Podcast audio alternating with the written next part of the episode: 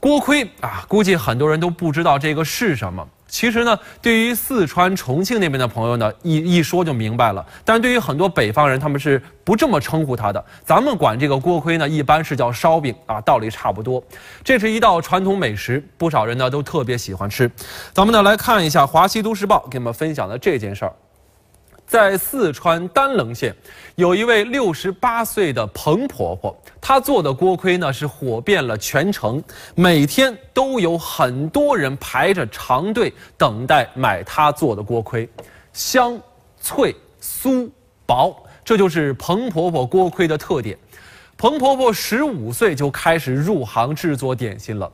退休之后呢，在家闲不住，又招呼家人一块儿摆了个小摊儿，坚持手工烤锅盔，直到现在。打了一辈子的锅盔，这彭婆婆早就熟能生巧。现在什么时候该翻这锅盔了，她光听这个声音就能判断出来。虽然说家里人觉得她年纪大了，劝她说：“你甭干了，还在家享享清福吧。”可是这婆婆却说了。做锅盔虽然辛苦，但它是门手艺，我舍不得丢。